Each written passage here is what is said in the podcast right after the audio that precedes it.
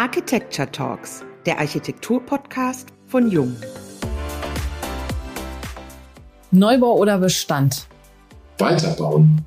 Bestand weiterbauen, Stadt weiterbauen. Und ist das Glas eher halb voll oder eher halb leer? Das liegt im Auge des Betrachters, würde ich sagen. Komplize oder Dienstleister?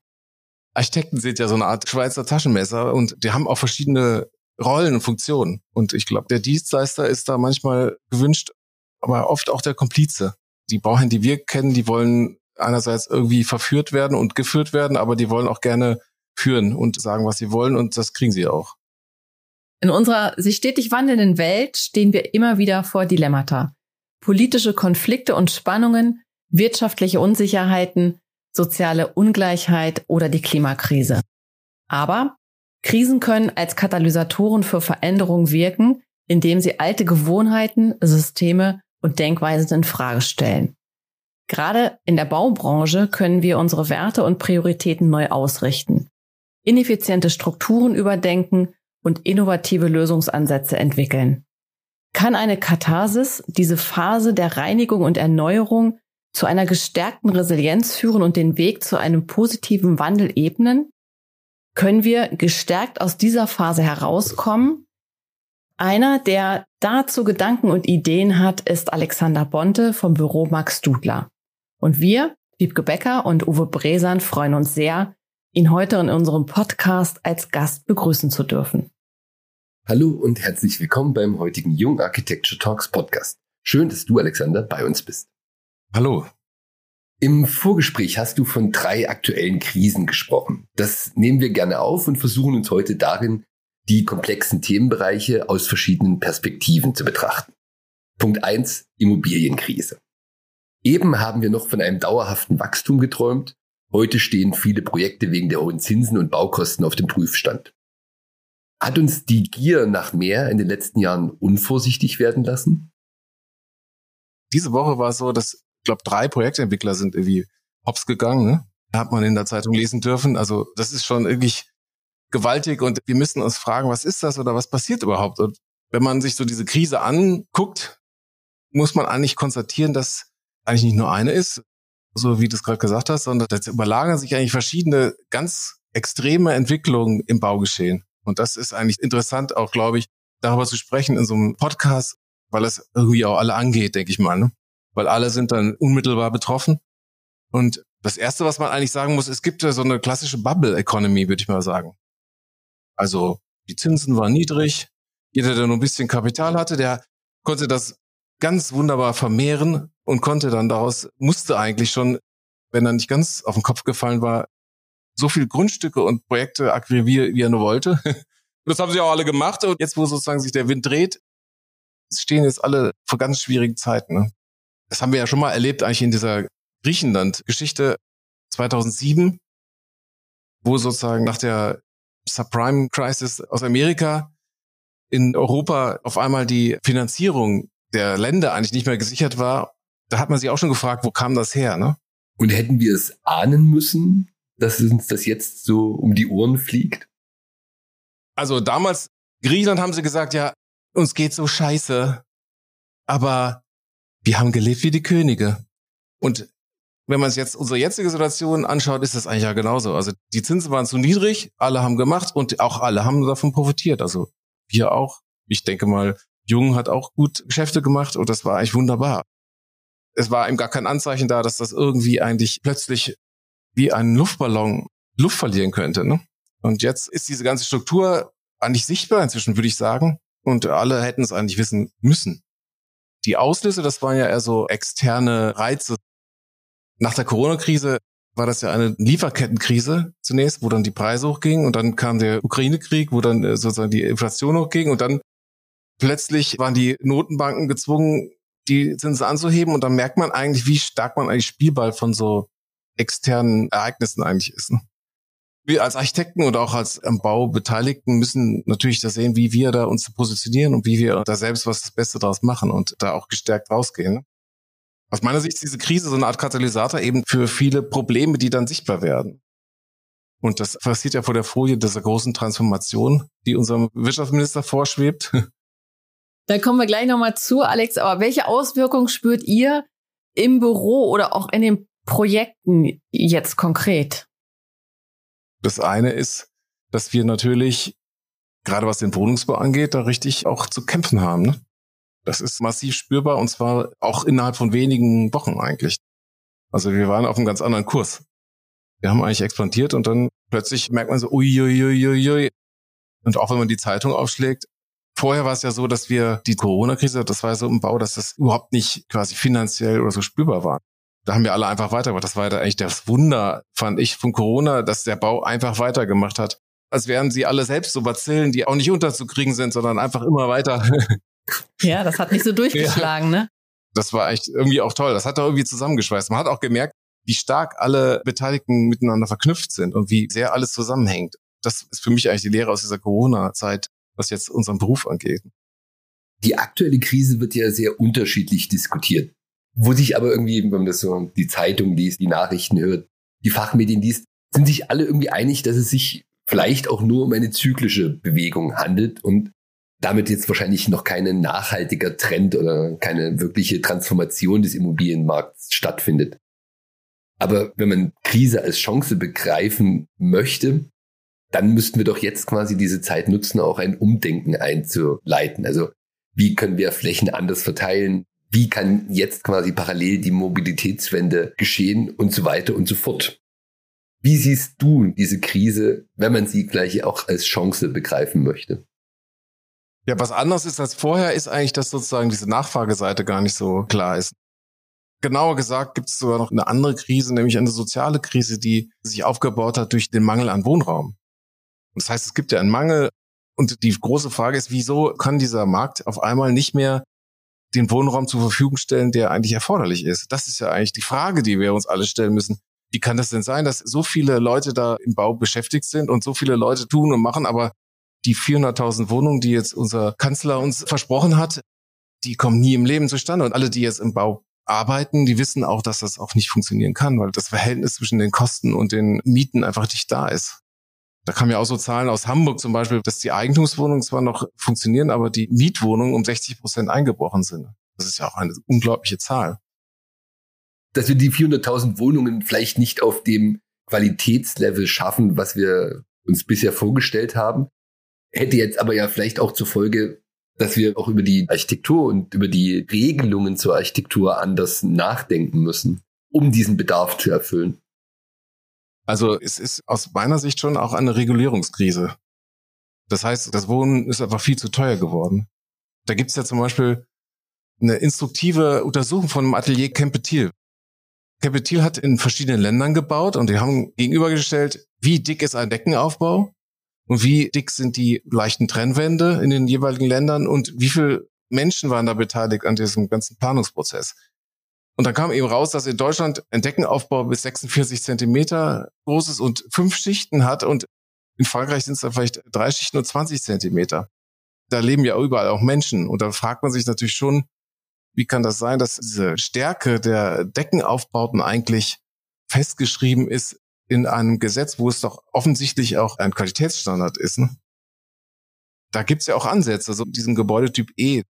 Das kann man natürlich irgendwie lesen als so eine Art Kapitulation vor der eigenen Regulierung, weil man sozusagen alles, was man vorher festgeschrieben hat, wie so eine Umgehungsstraße da einbaut als gesetzliches Mittel. Ne? Der Gebäudetyp E, der wird, glaube ich, gerade in Bayern eingeführt. Und das ist sozusagen eine eigene Kategorie in der Bauordnung, E für einfach oder für experimentell.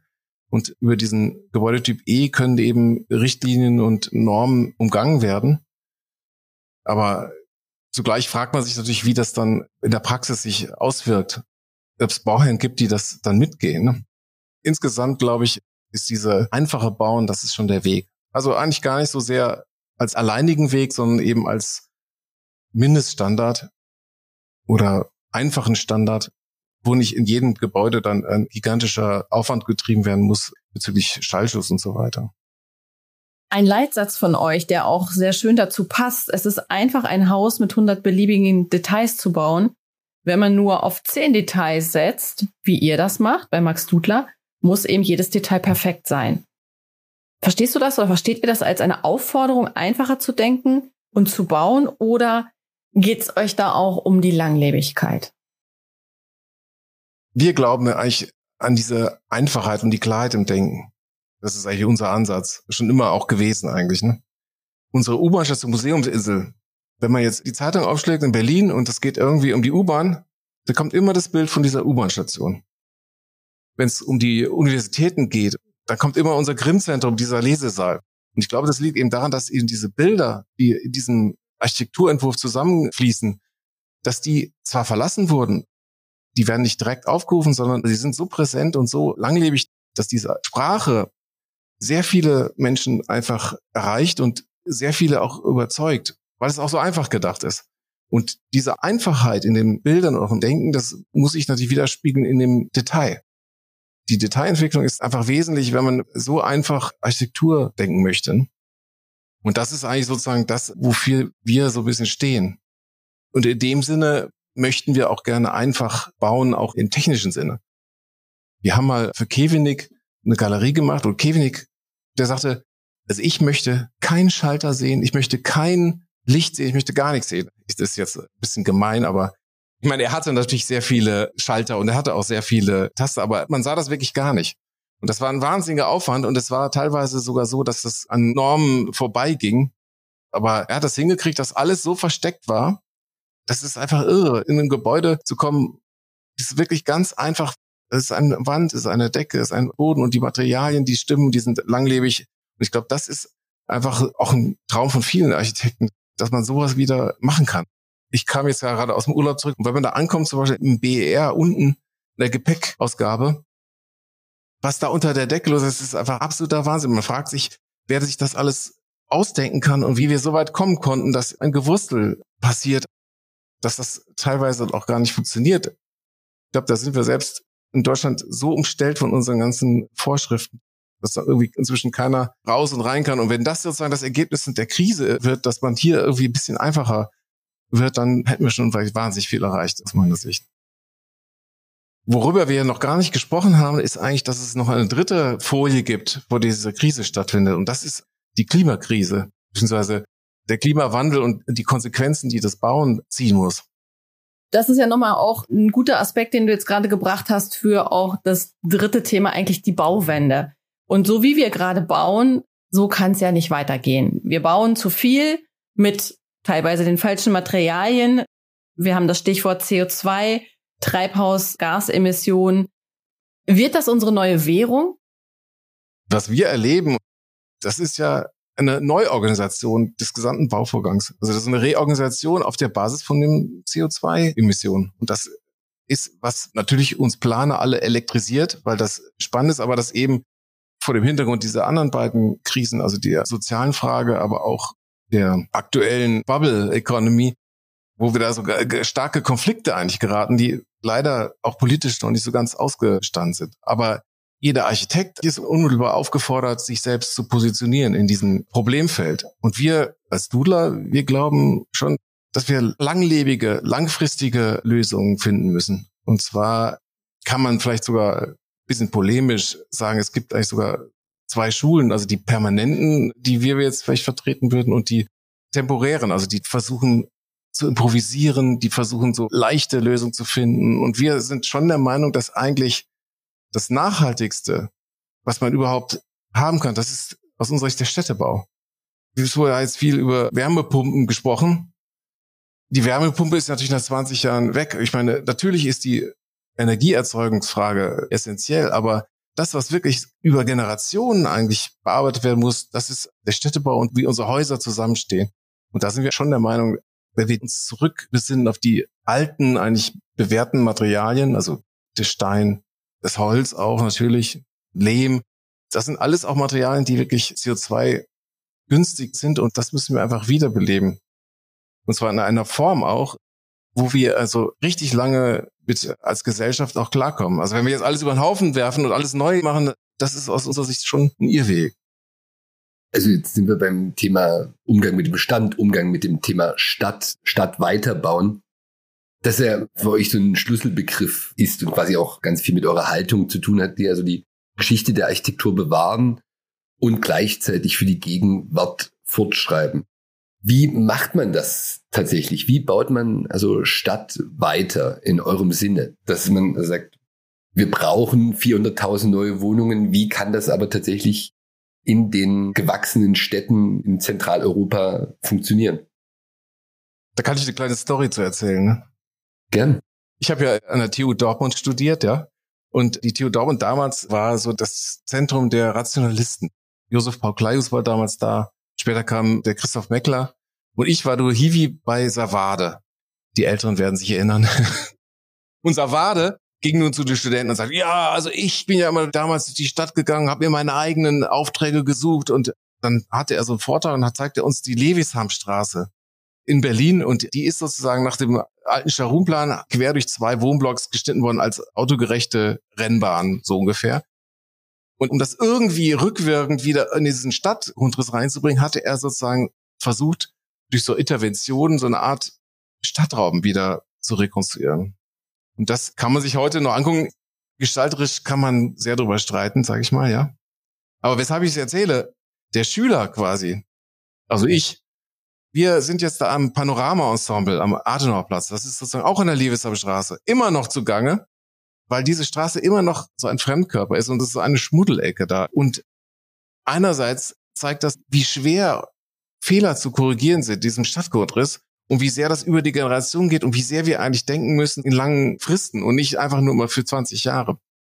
Und zum Glück haben wir da einen Bauherrn, der das auch so fast dynastisch, also sozusagen als Familienunternehmen über mehrere Generationen denkt. Und da gibt's ein Hotel, Panorama heißt das, das ist so ein kleines Hochhaus und das haben wir als Aufgabe. Und das, was da jetzt entsteht, würde ich schon fast als ein kleines Programm zu dem Thema Weiterbauen der Stadt betrachten. Den Rohbau haben wir erhalten, weil wir wissen, dass in dieser grauen Energie, in diesem Rohbau, fast 80 Prozent des CO2s eines Neubaus enthalten sind und dass dieser Bauvorgang selbst fast die Hälfte der gesamten Energie schluckt und die Nutzung quasi nochmal die Hälfte im Durchschnitt. Das heißt, wir haben den Rohbau erhalten, wir haben eine Naturstandfassade davor, eine neue Fassade gebaut und auch da ist es so, das wissen eigentlich die wenigsten, dass dieser Naturstand im Grunde am nächsten der CO2-Neutralität kommt, weil der eben sehr umfangreich im Erdreich enthalten ist und eigentlich nur gewonnen werden muss und dabei wird weniger CO2 emittiert als beim Holzbau sogar. Und dann ist es so, auch diese Energiefrage ist natürlich wichtig. Da können wir eine Geothermie realisieren. Das bedeutet eigentlich, dass wir fast fossilfrei heizen können. Aber das Entscheidende ist eigentlich, dass wir städtebaulich diese Situation irgendwie langfristig heilen können und in eine Form bringen, die wirklich über Generationen als Architektur aus unserer Sicht zumindest so stehen kann und das Gebäude dann 100 Jahre oder vielleicht sogar noch länger genutzt werden kann. Dazu braucht man natürlich sehr robuste Strukturen, die einfach so einfach sind und so klar, dass sie auch unterschiedlich genutzt werden können. Und zugleich braucht man eine Form, die so einfach und so klar ist, dass sie lesbar ist.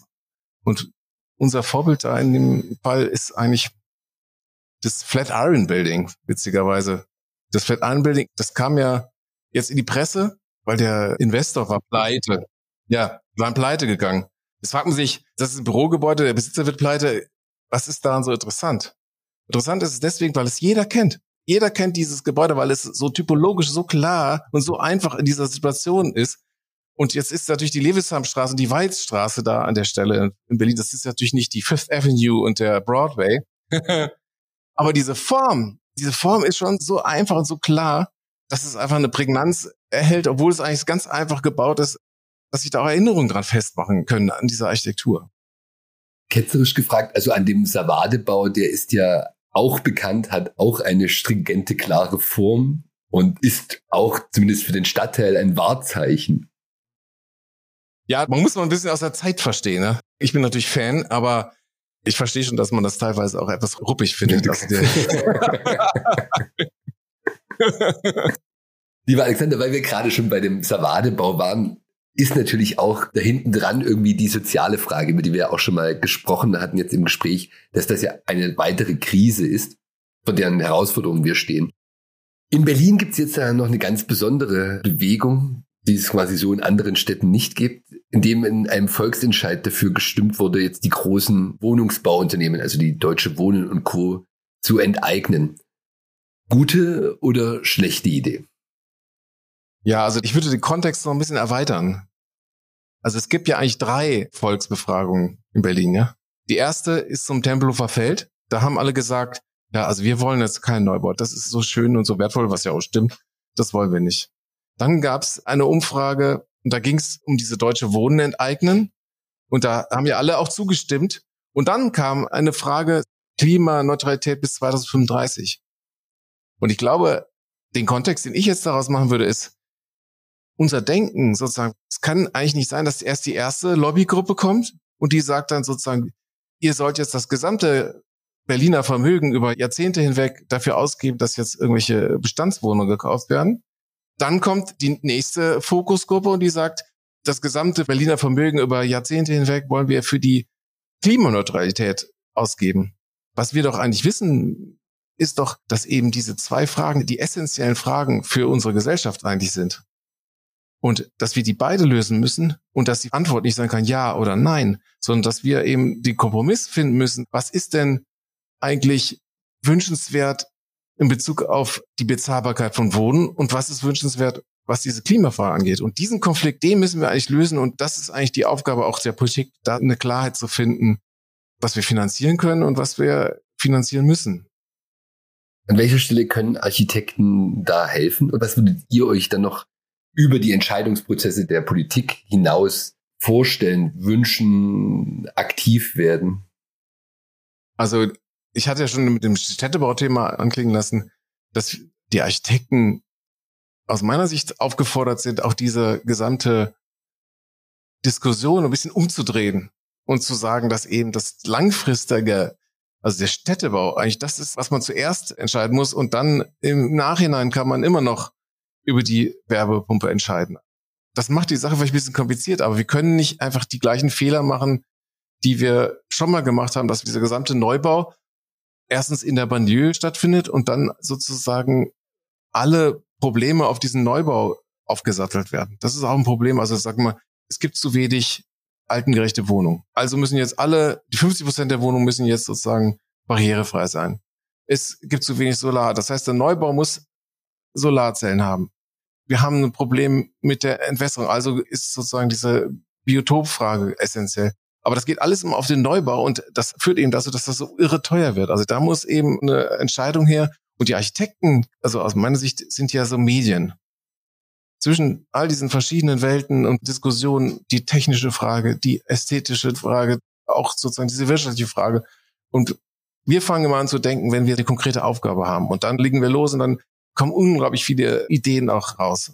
Und wenn man jetzt ein Haus bauen möchte und fragt 100 Architekten, da werden 100 verschiedene Häuser rauskommen. Und das zeigt eben ein bisschen auch die Freiheit von unserem Beruf. Das ist das eine. Und wenn also die Politik jetzt nicht so stark ist, dann muss dann irgendwann vielleicht die Architekten sich da auf die Beine stellen und sagen, Leute, ihr müsst es jetzt so und so machen, sonst geht's einfach nicht weiter. Ich glaube, so weit sind wir dann auch schon fast. Auch als Industrie muss man es ja irgendwie begreifen. Ne? Ja, für uns ist das sehr ähnlich, ne? dass wir natürlich mit all den Themen gleichermaßen in Berührung kommen, uns darauf entsprechend einstellen müssen und versuchen gemeinsam mit euch die bestmöglichen Lösungen dann am Ende auch hinzubekommen. Und jetzt kommen wir schon fast zum Abschluss unseres Podcasts. Und vorhin hatte ich mir schon überlegt, was ich dich frage, aber das ändere so. ich jetzt. Wenn du jetzt einen Tag im Leben tauschen könntest mit jemandem, dead or alive, was würdest du von den Themen, die wir jetzt auch gerade besprochen haben, gerne ändern wollen? Wer würdest du dann sein wollen? Ich bin ja eigentlich zufrieden mit dem, was ich bin. Natürlich wäre ich auch gerne mal die Bauministerin und würde gerne wissen, wie diese Entscheidungen getroffen werden. Aber es gibt auch Gründe, warum ich das auf keinen Fall anstrebe. Und es wäre ja nur ein Tag. Ja, natürlich, natürlich. Aber ich als erstes natürlich. Sehr schön. Die Bauministerin für einen Tag. Man würde sich manchmal wünschen, dass die Politik natürlich auch mehr verankert wäre in den Fachdisziplinen, die sie vertreten soll. Vielen Dank für deine Zeit, Alexander, und vor allen Dingen für deine Anregungen, die zeitgenössische Architektur nochmal neu und anders zu denken. Wir sagen herzlichen Dank fürs Zuhören und bis zur nächsten Folge der Jungen Architecture Talks, dem Architektur-Podcast von Jo.